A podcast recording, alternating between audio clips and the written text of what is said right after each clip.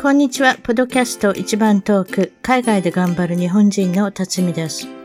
海外在住者の生の声、素敵な世界の方々とのインタビュー番組。たまに英語でもおしゃべりをしています。早いものでアメリカはロサンゼルスに来て29年が経ちました。番組のウェブサイトは一番トーク .com 一番トーク .com ゲスト情報や海外お役立ち情報をゲットしてくださいね。番組からのお願いです。iTunes ポドキャストのアプリから一番トークの批評、レビューから5つ星をいただけたら嬉しいです。星が増えるとランキングが上がり、もっとたくさんの方々に聞いていただけるので、ぜひ私の小さな番組を応援してください。それでは今回のポッドキャスト一番トーク海外で頑張る日本人は、えー、今日のゲストはカナダ・バンクーバーに23年、塚田千佳子さんに来ていただきました。こんにちは。こんにちは。よろしくお願いします。バンクーバーと言いましても、リッチモンドっていう地区に、リッチモンド BC という地区にいらっしゃるということで、それでいいんですか？そうです。もうすぐ近くなんですけどね。バンクーバーの隣の。いいですね。私もバンクーバーもな数回行かさせていただきましたけれども、すごく、あの、夏は過ごしやすいとこですね。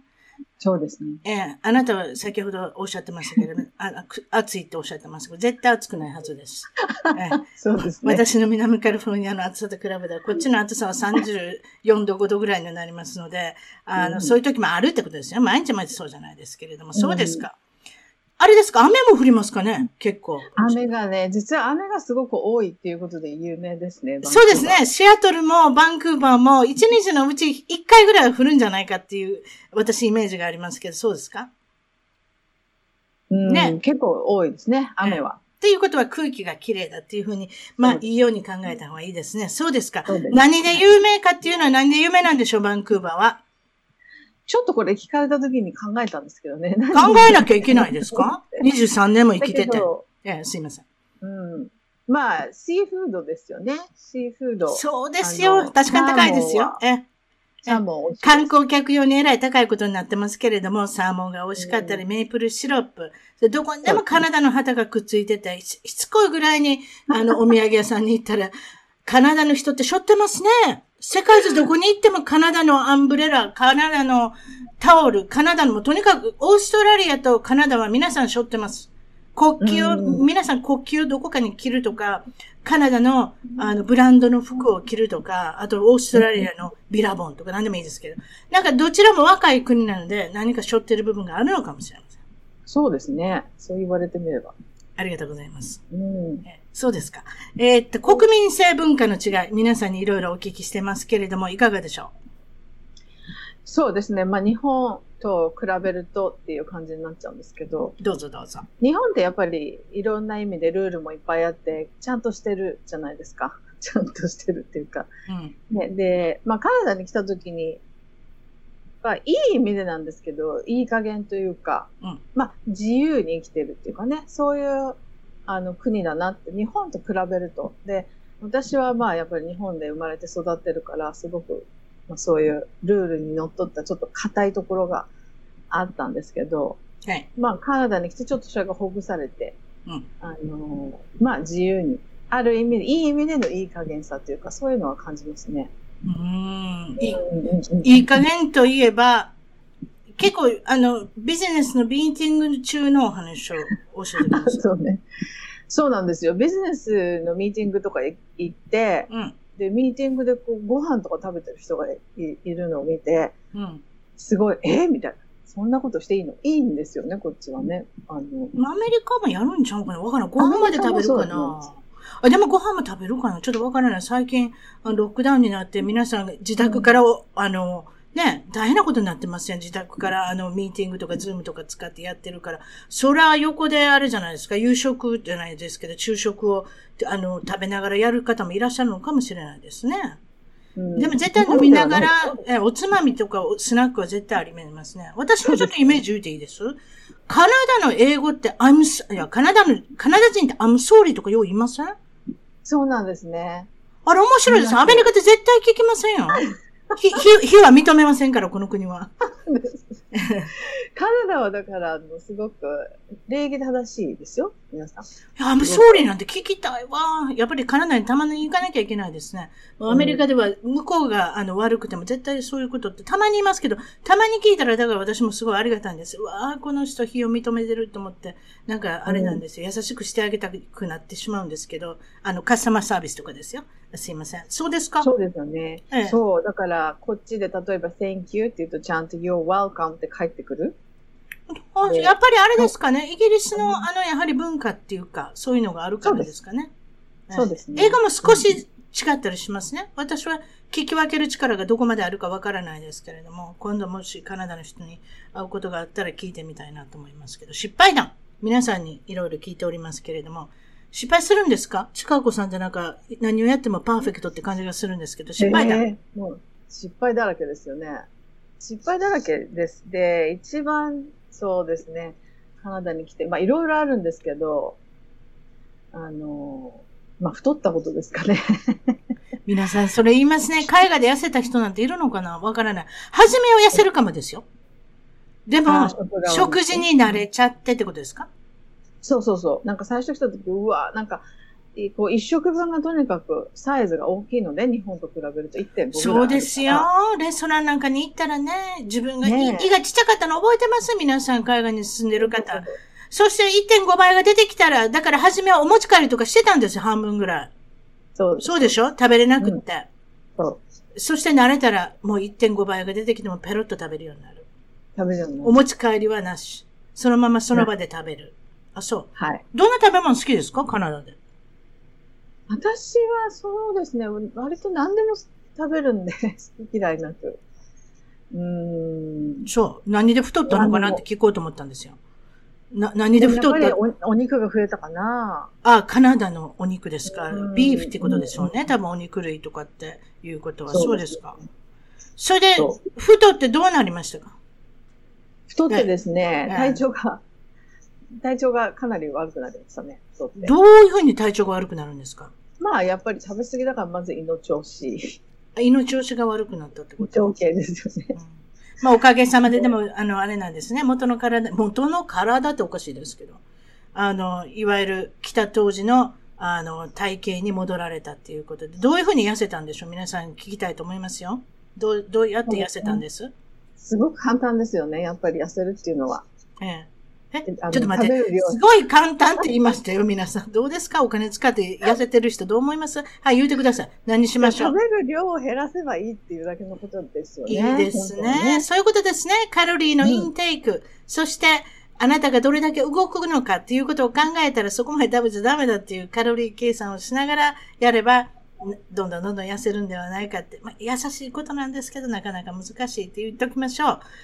国内外で受けそうなお話、これはいろいろあるんだと思いますけれども、引き寄せのツール、これなんでしょう？引き寄せのツール、そうですね。カナダに来て、まあ、日本では体験したことなかった、こう、思えば叶うっていうか、そういう、こう、引き寄せる例えば、例えば言ってください。もう、願いを全部叶えたいとしてもね、例えば痩せたい。それも入ってますけれども。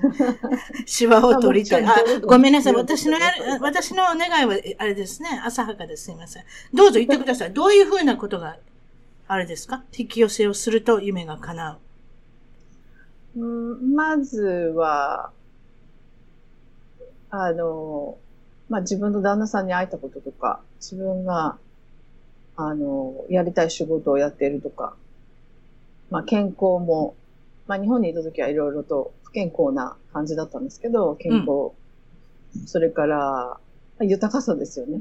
うん。経済的に豊かさとか、なんかそういうのをこう、引き寄せられるようになったということですね。なるほどね。面白いですね。それでですね、その日本にいた時のお話。うん。ちょっと、あの、やはりその心の病がチカゴさんを襲ったということを聞いてるんですけれども、そうでいいんでしょうか？そうですね。結構長く。10年ぐらいですかね。そんな長かったんですか ?10 年？うん。うん。あらら。どうされたんですか？うん、まあ、今思えばですね、その時はなんでこうなっちゃってるのかっていうことはよくわかんなかったんですけど、はい。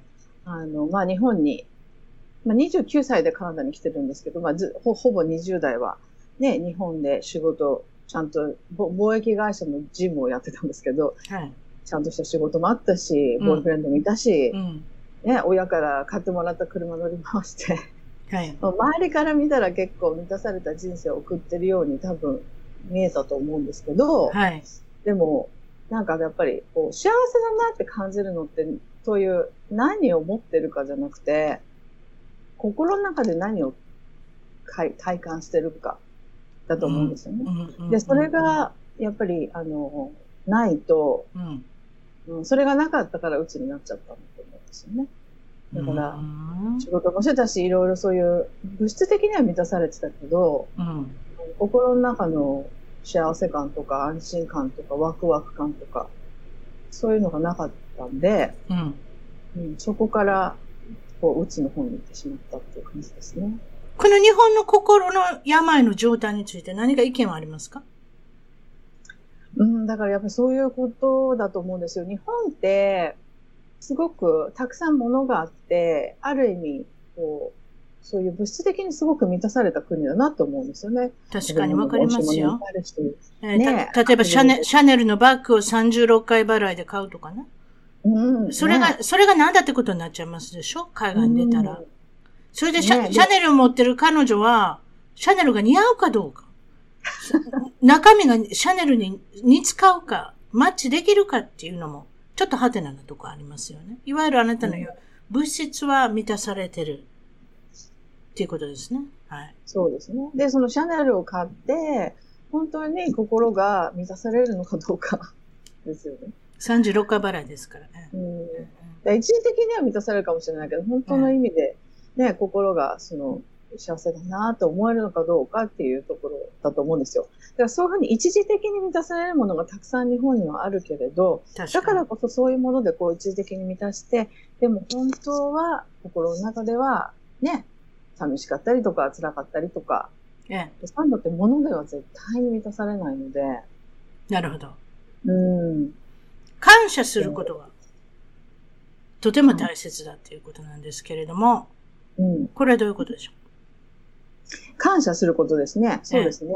ええ、これがなんかやっぱりその心を満たしていくっていうことの一つのすごく大事なツールだなと思うんですよ。感謝することって。はいはい。で、感謝できることって実はすごいたくさんあるんですけど、うん、なんか意識して探さないとね、毎日忙しいし、こう、よし、今日は感謝を探すぞとかっていうのって多分スケジュールの中に入ってないと思うんですよ、カレンダーの中にね。うんうん、今日はこのアポイントメントがあって、この仕事をしてとか、そういうのはスケジュールに入れるけど、はい、ね、感謝す、今日は感謝す、この時間にしようとかしないじゃないですか。だから感謝することって忘れちゃうんですよ。確かに。カレンダーに書くことでもないですしね。ね。うん、で、やっぱり感謝しないと見えなくなってしまって、うん、なんか感謝できる、ここで感謝できることもなんか当たり前になっちゃったりとかすると、やっぱりね、感謝できないと心が、心が乏しくなっちゃうんですよね。例えば現実に何か体験があったんですか？それをしなきゃいけないと思う。何か、うん、あの、きっかけになったイベントっていうか、何かそういう体験があったんですか？なんかね、まあ私すごくスピリチュアルな生き方をしてるんですけど、はい、そういう中でいろんな情報が入ってきて、はい、この感謝、あの感謝日記をつけるとすごい、あの、いろんなことを引き寄せるよ、それこそね、引き寄せるよっていう、うん。うん、なんか情報が入ってきて、じゃあもうやってみよう、みたいな。うん、で、まあ本があったんですけど、ザ・マジックって日本でも日本語で出てるんですけど、はい、まあその本28日間、こう、感謝日記をつけると、すごい、あの、奇跡が起きるよ、みたいな。それじゃあやってみようと思って、まあそういうね、うつの、うつの時もあったし、どうやったら自分の心がこう満たされていくのかなっていうことがまあ分かってきてた時だったから、はい。それじゃあこれちょっとやってみようと思って。それで、あの28時間の感謝日記っていうのをつけたんですね。おはいはい。うん。そしたらまあ、最初はそんな期待はしてなかったんですけど、そうは、そうは言ったって感謝するだけで何が起きるのかなみたいな。うん。うん、だけど、すごい、すごいことが起きたんでまあ、私の中ではですね。ええ。あの、まあ、例えば、収入が、その時ね、収入倍になったんですよ、それやったら。倍になったんですか？そう。もう一回言ってください。18日間でな、え、28日間？28日間。うん、これ28って何？で28なんですか？何かお月様と関係があるんですか？なんかあると思います。28日間何かこう続けてやると、ええ、それが自分の、まあ、潜在意識に行くとか、こう身になっていくっていう、え、多分日にちが28日間だと思います。結構28日間の、なんかこう、こういうね、あの、エクササイズみたいなのって結構あるので、うん。うん。そう、ザ・マジックっていう本があるんですけど、それで。それ28日間？日記をつけるっていうの感謝日記をつけるんですか、感謝日記です。感謝日記をつける。皆さん聞いてください。あ、聞いてるか、うん、ごめんなさい。28日間。感謝日記。だからいろんな人に、いろ、今までのいろんな人、いろんなことに、何でもいいですけれども、世界の何か、そういったことで自分が体験したことにどんどん感謝していくってことですよね、多分ね。そうなんです。で、まあ、この本の中は、うん、まあ今日1日目はこれやってください、2日目はこれやってくださいっていう、ちょっとこう少しずつ違うんですよ、内容がね。今日はこのことに関してやってくださいとかね、こうちょっとこう、いろんな角度から自分の人生を見て、感謝するっていう、まあ、まあ、のをやるんですけど。スピリチュアルなお話で思いまし、思い出しましたけれども。うん。今、カナダにいらっしゃいますけれども、実は本当はアメリカの西海岸、サンディエゴに行く予定だったっていうことなんですけれども、このお話をしてください。ど、どういうわけでカナダで、全然アメリカに来てないじゃないですか、何年間も。別に何年間もってことなんですけれども、どういうことでサンディエゴに行く予定だったんですか？この話はね、ほぼ、ほとんど誰も知らない話なんですけど。どうぞ。お宝話でしょう。はい、どうぞ。はい、どうぞ。えー、1996年ですね。えー、っと、まあ、妹が、今アメリカに住んでるんですけど、あの、パーソナルトレーナーしてる妹が。コロラドのね。コロラドに実は妹さんもあと数週間で出ていただけるということで、今た、多分聞いておられるんだと思いますけれども、うん、のりこさんってね、のりこさん、うん、そういうことで、えー、ごめんなさい。えー、それで、えっ、ー、と、のりこさんがカナダに住んでた。はい。そうなんです。妹さん。はい。うん。で、カナダ、私その時はカナダって別に興味ないし面白くなさそうな国だしと思って、うん、私はアメリカに行きたいからと思って、その時はもうアメリカの、そうです、えー、サンディエゴに留学することが決まってたんですね。うん。で、申し込みもして、お金も払って。で、で、まあ妹もバンクーバーにいるし、まああんまり興味ないけど、でも妹が住んでるから遊びに行こうって言って親と両親と一緒に遊びに来たのが、はいはい、それが96年の7月に来たんですよ。はい。で、まあ全く興味がない国だったんですけど、来てみたらまあなんと綺麗な国だって。バンフっていう、あの、大表現があるとかですね、冬でも、あ、夏でも、雪が降ってるような。そうですね。冬のオリンピックでも有名になったバンフっていうところですよね。そうです、そうです。で、そこに行って、まあ、コロンビア大表現っていうすごい大きい、あの、こう、氷のね、あの、表現があるんですけど、ええ、そこに連れてってもらって観光で。うん、で、そこの氷、氷の上に足をつけて、うん、で、ここは、あの、東京の山山手線ぐらいの、一周ぐらいの広さがあるんですって言われたんですそうそうですね。広かった何にもないんですよ、そこにね。で、うん、日本、日本は東京がその山手線のね、一周の中にどれだけのものがあって、どれだけの人がいて、どれだけ混み合ってるか。でもその氷の上には全く氷しかなかったわけですよね。で、なんかその、なんか価値観がね、そこ、ボーンって一気に変わって、そこで。そうですね。で、なんかしないけど、そこで。いわゆる、うん、わかるい。いわゆる人生のゲームチェンジャーですね。そういう。風景を見てしまったら、景色を見てしまったら、多分今まで何してたんだろうってことになったんでしょうね。そう。で、なんかね、声が、声が聞こえた。でもそれは耳からなんか誰か言った声っていう感じじゃなく、なんかこう、心で聞こえるような声で。なんて聞こえたんですか？なんかここに戻ってこいみたいな。うん。カナダに来なさいみたいな。うん、サンディエゴじゃなしに。それでサンディエゴどうしたんですか？それで、いや、サンディエゴ決めちゃったんだけどと思ったんですけど、でも、キャンセルしましたね。3万円払って。それはどういうことでサンディエゴだったの？なんか留学とか、な、な、なんかですか？な、何で？ただの観光？いやいやいや、留学で、あの、学校、語学学校行こうそんなんも全部決めてたのに。そう。そうなんです。でも全部。すいません。サンディエゴ負けました。あ、すいません。サンディエゴ行ったことないんですよね、でもね。サンディエゴね、一回だけ行きましたね、数年前。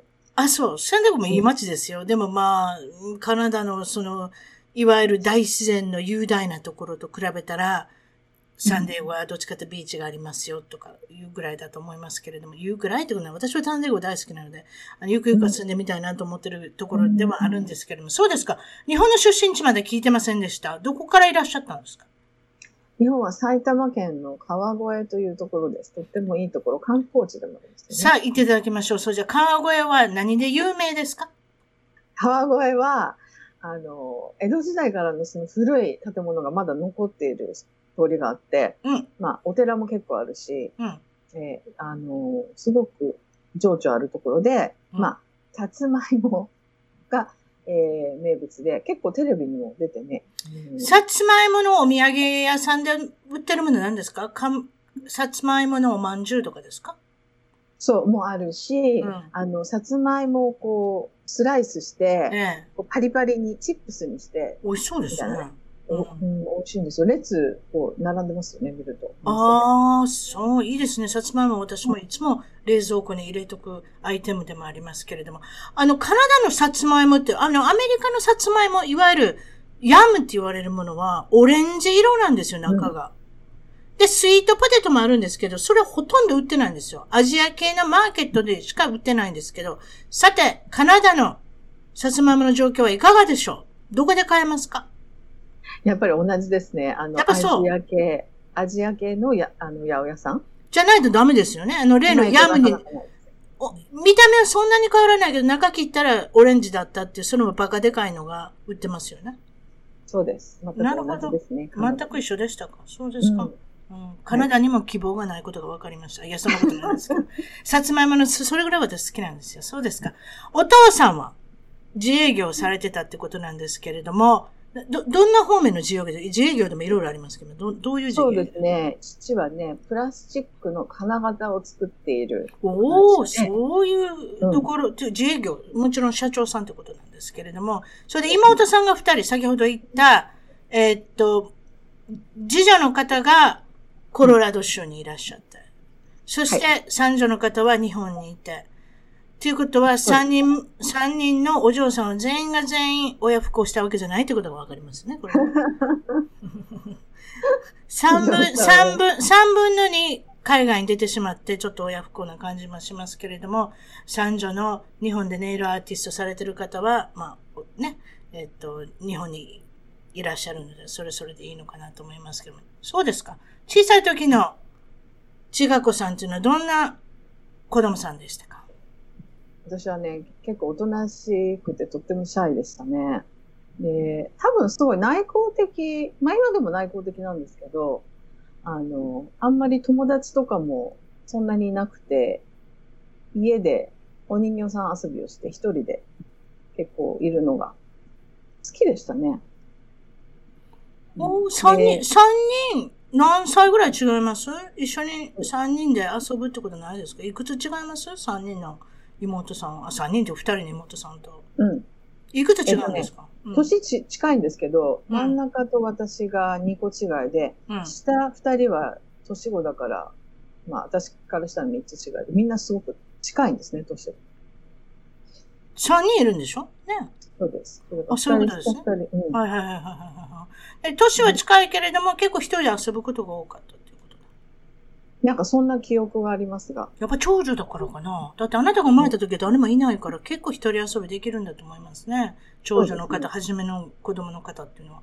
えー、っと、小学校、小学校の時はやたら自分で歌うのが好きで、自分で録音したりして。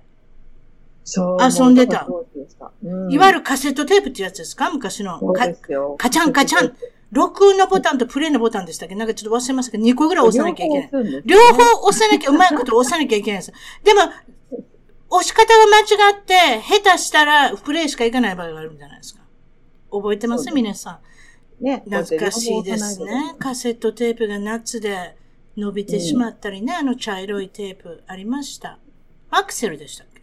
日立のマクセル、なんでもいいですけれども。あの、あ,、ね、あの、あのブランドをよく買ってたの覚えますね。でもどっちにしても伸びてしまうんですよ。まあいいですけど。そうですね。あと120分とかありましたよ。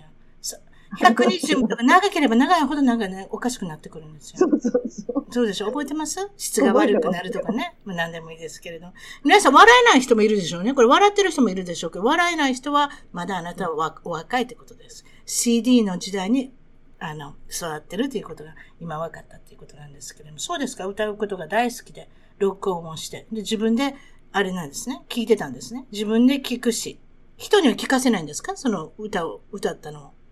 あまり人には聞かせたことですね。面白いですね。結構だから機械にその辺は、今でも機械とかテクノロジーとか結構強いでしょ？そういうことしてたら。そうです。そうでしょ？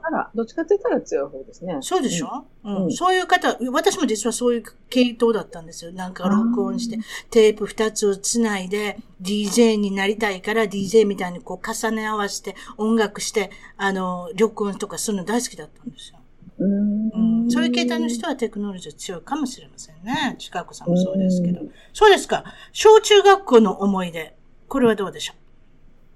やっぱりね、音楽が好きだったんで、はい、歌とピアノ。ピアノも、ピアノもそんな人に聴かせられるほどではないんですが、今ここにあるんですけど、うん、あの、ピアノはなんかやっぱりないと、自分のそばにないとなんかこう落ち着かない感じで大好きで、うん、やっぱり音楽ですね、ピアニストになりたいとか歌手になりたいっていうのが夢で、まあそれは叶ってないんですけど、うん、今は、そう、だからやっぱり、そういうのって変わらないですよね、今でもね。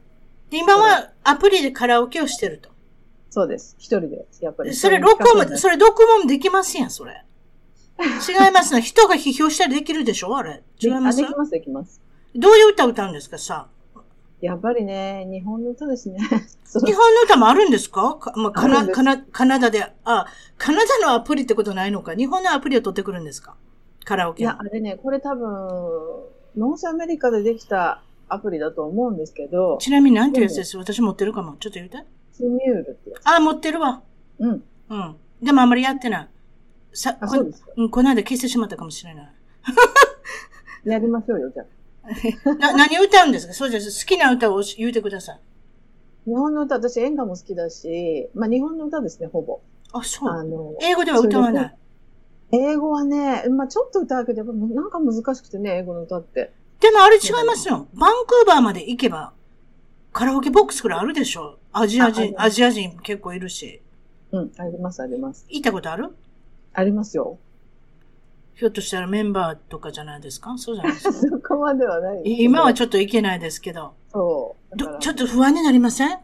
カナダでも、アメリカでも、私も実はカラオケボックスに行くことが1年2回ぐらいあるんです、友達と。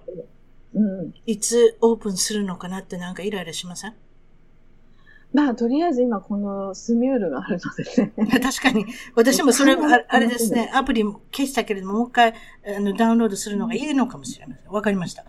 高校時代の近子さんというのはどんな感じでしたか？高校時代ですか？はい。高校時代。まあ。さ、高校3年の時に進学のことですね。あ、そうですね。まあね、まああまりいい生徒じゃなかったと思います。で、なんであんまりいい生徒じゃないんですか？いいように見えるんですけど。ちゃうんですか？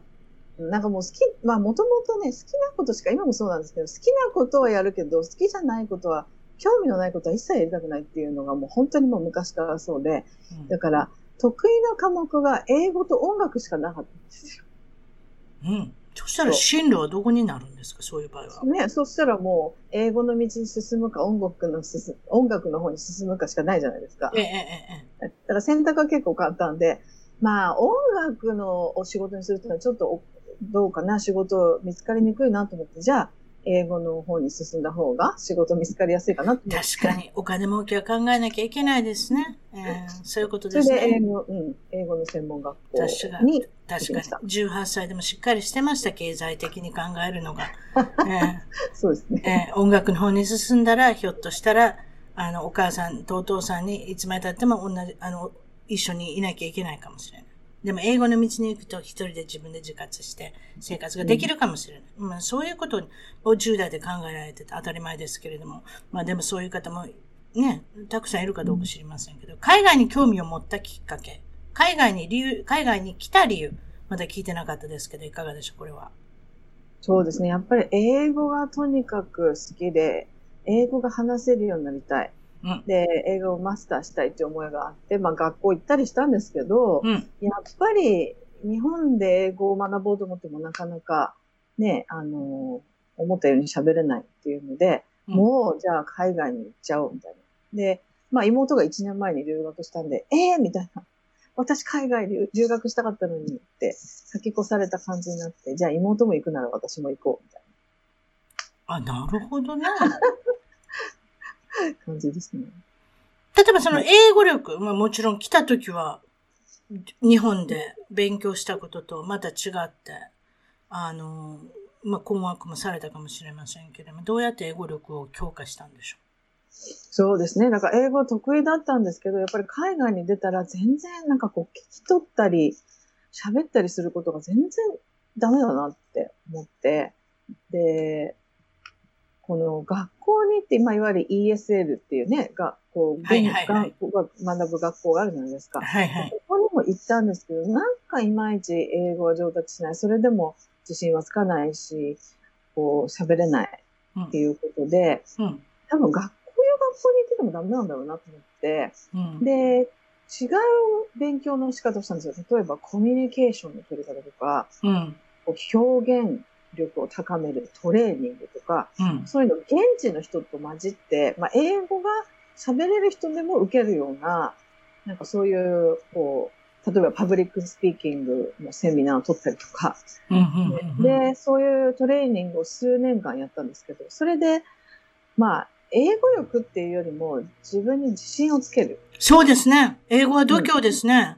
うん、そう、本当にそうですね。でも別に間違ってもいいから、こう、喋るっていう、それができなかったんですよね。間違ったらどうしようとかっていうのがあったんですけど、間違ってもいいから喋るっていう。特にバンクーバーとか、例えばロサンゼルスとか、大きな街に行かれる方は、いわゆるブロークンイングリッシュを使われる外国人の方がたくさんいますので、だから、あんまり躊躇しないで喋ることっていうのは、結構できるかもしれませんね。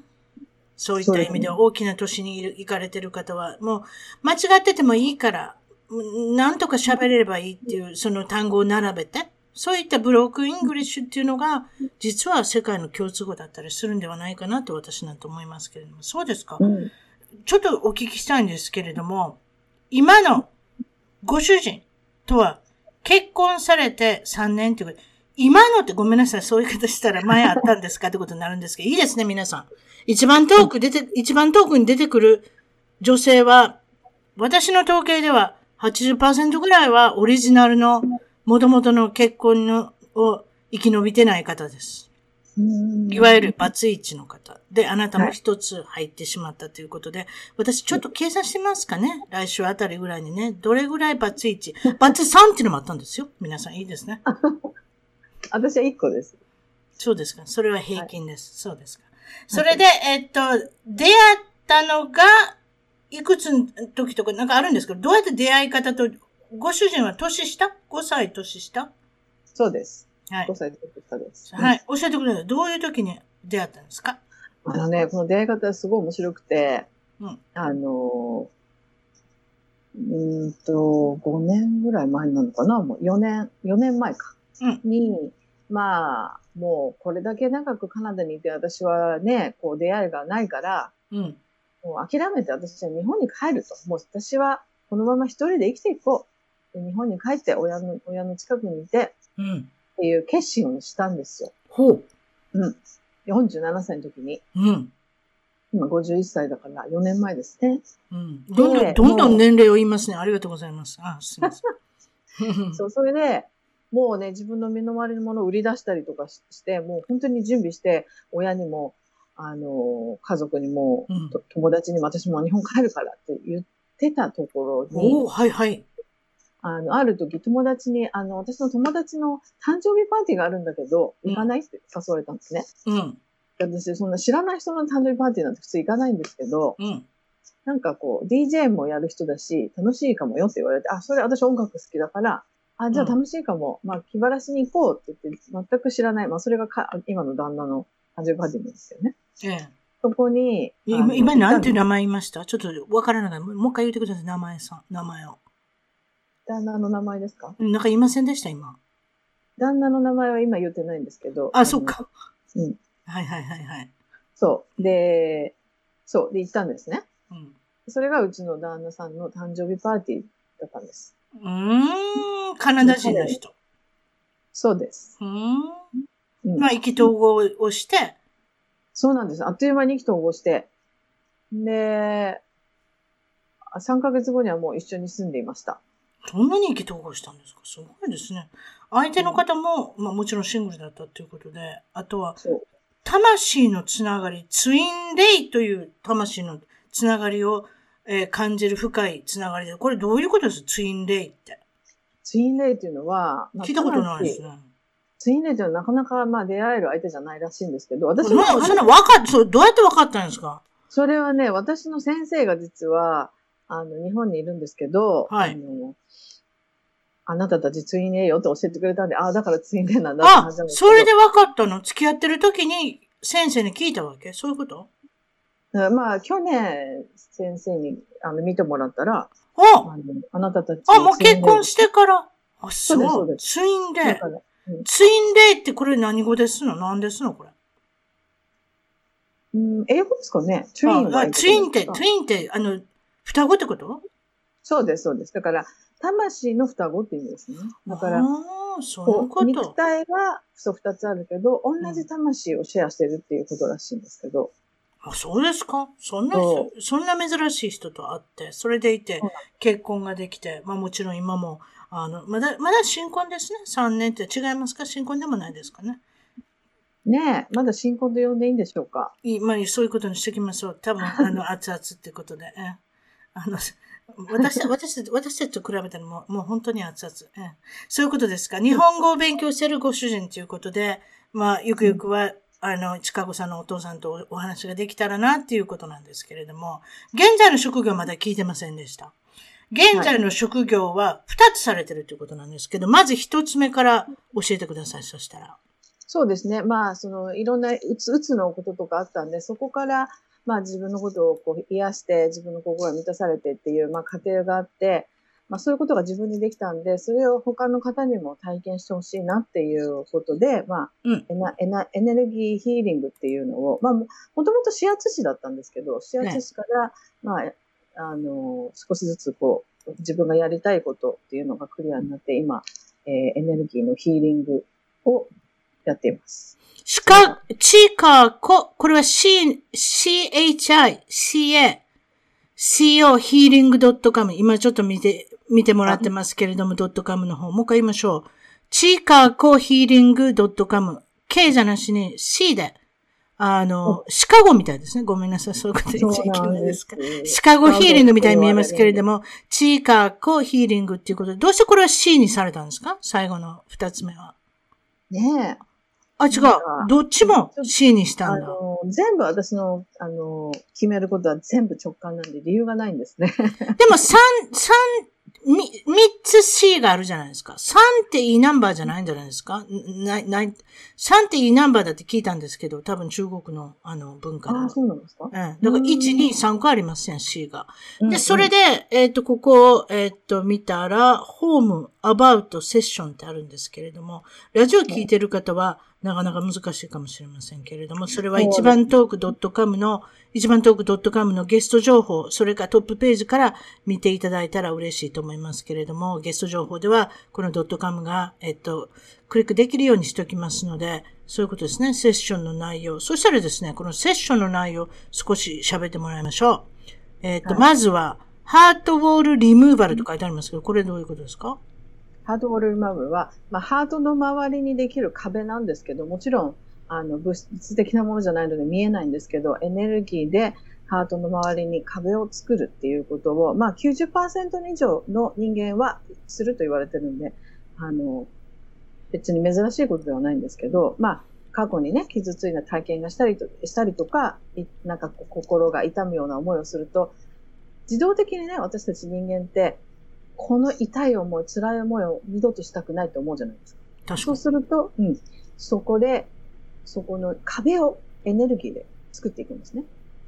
そう。そして、そうすると、まあ、痛みはそれほど感じないようになるかもしれないけど、うん、あの、喜びとか、幸せ感とか幸福感とかそういうのもこう感じないようになっていって、うん、自分の心とこうつながりにくくなっちゃうっていう壁ができるんですね。うんそう。で、それを、まあエネルギーなんで、それをこう取って、いや、癒してですね、あの、癒すってことができるテクニックがありまして、はい。それをやってますね。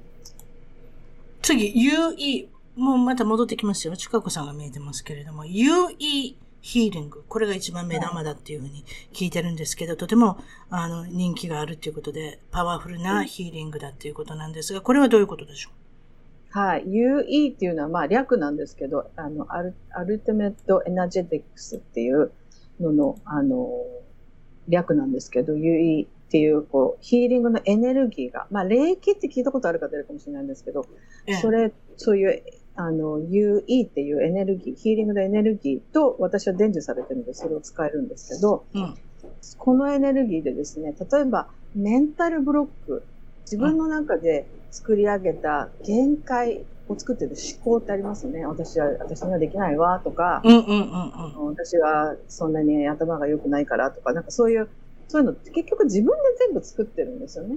うん、そうですね。人から言われたことじゃない場合がたくさんありますね。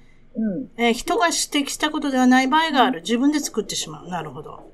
そう。で、まあ人から言われたことかもしれないけど、それをやっぱり最終的に決めてるのは自分で、うん、自分が私にはできないとか、うん、私にできるのはここまでだとかっていう、そういうメンタルブロックが、うん、あの、できてて、で、それによってやっぱり自分、自分が本当にやりたいことができなかったりとか、自分らしく生きれなかったりとかするっていうのは、まあほ、ほとんど皆さん人間はみんなやってることなんですけど、うん、そのブロックも全部取る、取っちゃうことができるんですね。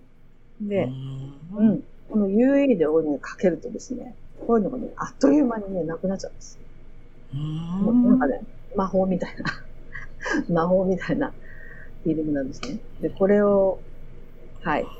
これは本当にすごいです。体験した人のみあの、わかるっていう感じかもしれないですけど、嘘みたいな感じかもしれないですけど、うん、そんなことが可能なヒーリングですね。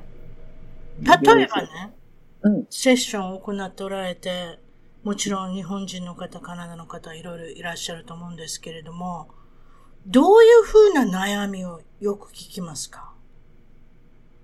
そうですね。やっぱり、あの、多いのは、リレーションシップですね。自分のパートナーに会いたいし、幸せになりたいし、ううとか結婚したいけど、なかなかそういう人に会えない。はいはい、それも本当に、あの、まあ、私自身もそうだったんですけど、自分のヒーリングをやってやってやってってやったら、今の旦那さんに会ったので。確かにそうですね。日本にもうほぼ帰ろうと思ってたんですもんね。そう。その時にヒーリングもしてたんですよ、いっぱい。うん。それで3ヶ月間ぐらいもう集中してやって、うん、あの、そう、過去の、要するに過去のものなんでね、過去のものをどんどんどんどんこう癒していって、そうそしたら今の旦那さんに会ったんで、まあそういう方多いですね。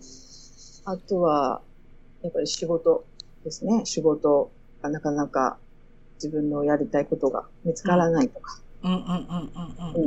やりたいんだけど、見つかったんだけど自信がないとか。うん、あとはやっぱり、自分の価値を見出せないっていう人はほとんどですね。その根本にあるのは自分の価値を見出せないと思うんですけど、うん、まあ、あとは、やっぱり、あの、もっとお金を引き寄せたいっていう方もやっぱり来ます。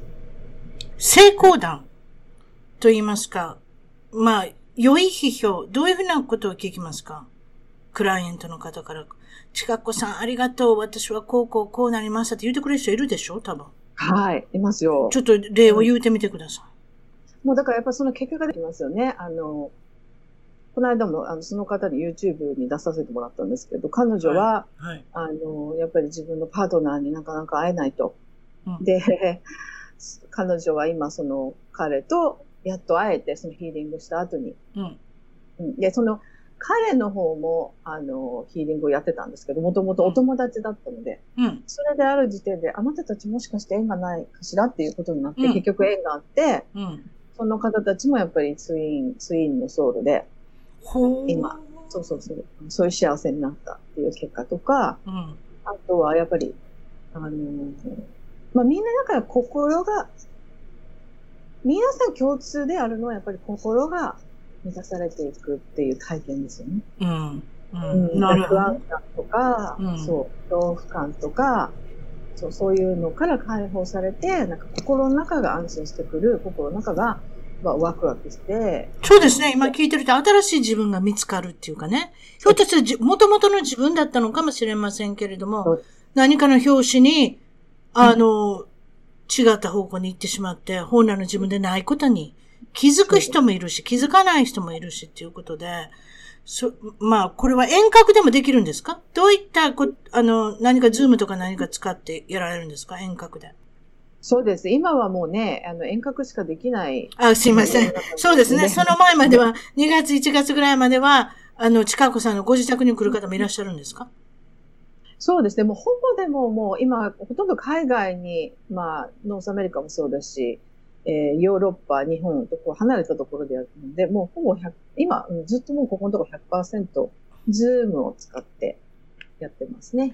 そうですか？そしたらそうやって連絡取りたい人は近くヒーリング .com の方に行って、コンタクトかなんかのところに書けばいいんですか？どうしたらいいんですか？連絡はい。えっ、ー、と、方法は2個あってですね。はい、どうぞ。えー、メッセージをいただいてもいいし、もうそのまま、えー、セッションを予約するっていうリンクもあるので、そちらから自分で好きな時間を選んでもらって、はい、あの予約するっていうこともできます。なるほど。質問とかがあれば、はい、本も書いてもらえば。なるほど。はい、もう一つ職業がある、お仕事があるっていうか、もう一つのことをちょっとおしゃべりしてください。何をされてるんですか？もう一つ。お忙しい方ですね。とりあえずは。はい、どうぞ。もう一つはですね、オンラインの、まあ今、本当にいろんなことがオンラインでね、あの、やるような時代に本当になってるじゃないですか、ここで。はい、で私はまあ3年前からオンラインのビジネス、まあ、起業家ということでオンラインのビジネスをやってるんですけど、はい、うん、その、まあ、コーチング、メンタリングっていうビジネスですね。だからオンラインでビジネス立ち上げたいっていう人の、えー、まあ、コーチングしたり、メンタリングしたりっていうビジネスもやってます。こちらは今のところ、今、ウェブサイト見せ、見あの、見ていただいてますけれども、これも地下バン、地下版ダンス .com なかなかちょっと難しいかもですけれども、地下版ダンス、これもクリックできるようにしておきますが、全部英語で書かれてますけれども、もちろん日本語の方で遠隔で皆さん、あの、やられてるっていうことなので、コンサルティングをされてるってことなので、ことなので今実際もビジネスされてる方、そそれから今、今からビジネスを築かれる方にということでコンサルティングの方をやられということで、これは同じようにどういうふうにして連絡取ったらいいんですか？これはですね、あの、まあ、全部こちらは英語のみになるんで、あの、多少、完全、完璧じゃなくてもいいんですけど、英語がやっぱりある程度できる方のみになっちゃうんですけど、ここ今、サイト見てもらってるんですけど、名前と、そうです。はい。あの、あ、ごめんなさい。はい。名前と、えー、E メールを入れていただくと、あの、無料のセミナーをやってるので、はい。そちらを聞いていただけると、まあ。なるほど。はい。そうですね。少しやっぱり英語力がいるってことで、最近ほ、それじゃですね、えっと、そんな感じで、そしたらですね、よかったら、えー、最後に聞いてることは将来の展望、夢、何かそういうことがあればお聞きします。はい。もうこれはずっともう長いこと自分のビジョンの中にあるんですけど、あの、まあ、バンクーバー、こう小さい島がいくつかあるんですけど、やっぱり島暮らしがずっとしたくて、うん、で、バンクーバーの島に、えー、まあ、家を、まあ、できればログハウスがいいんですけど、ハウスを建てて、うん、でそこでヒーリング、まあ、ヒーリングハウスって自分の中でヒーリングセンターとかよりもヒーリングハウスっていうのを作りたくて、うん、でそこでまあ今やってるヒーリングももちろんするし、うちの旦那さんが、あの、シェフなんです。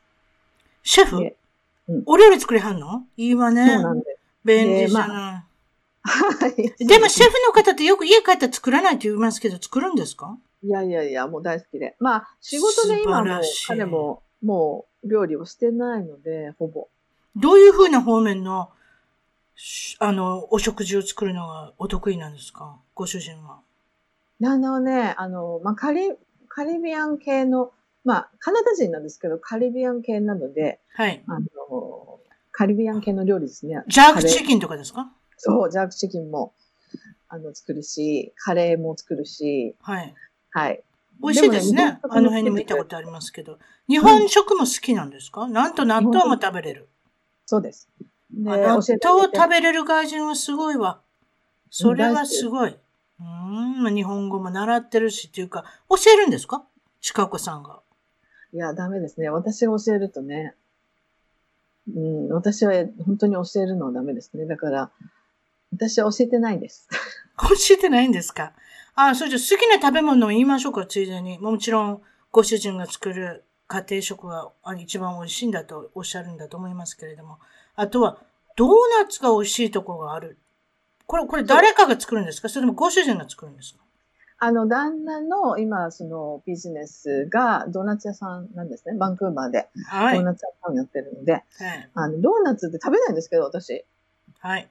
彼のドーナツは、ちょっと本当に美味しいので、たまに食べます。ドドーナツ屋さんって朝早くありません？お仕事。はい、早いですね。だってコーヒーとドーナツを持って、職、うん、の職場に出かけたり、学校に、ガバッと買って持ってったりする人いっぱいいますやん。その代わり早いですよね？あの、終わるのはね。ドーナツ屋さんは。だいたい何時にご主人は出勤ですか？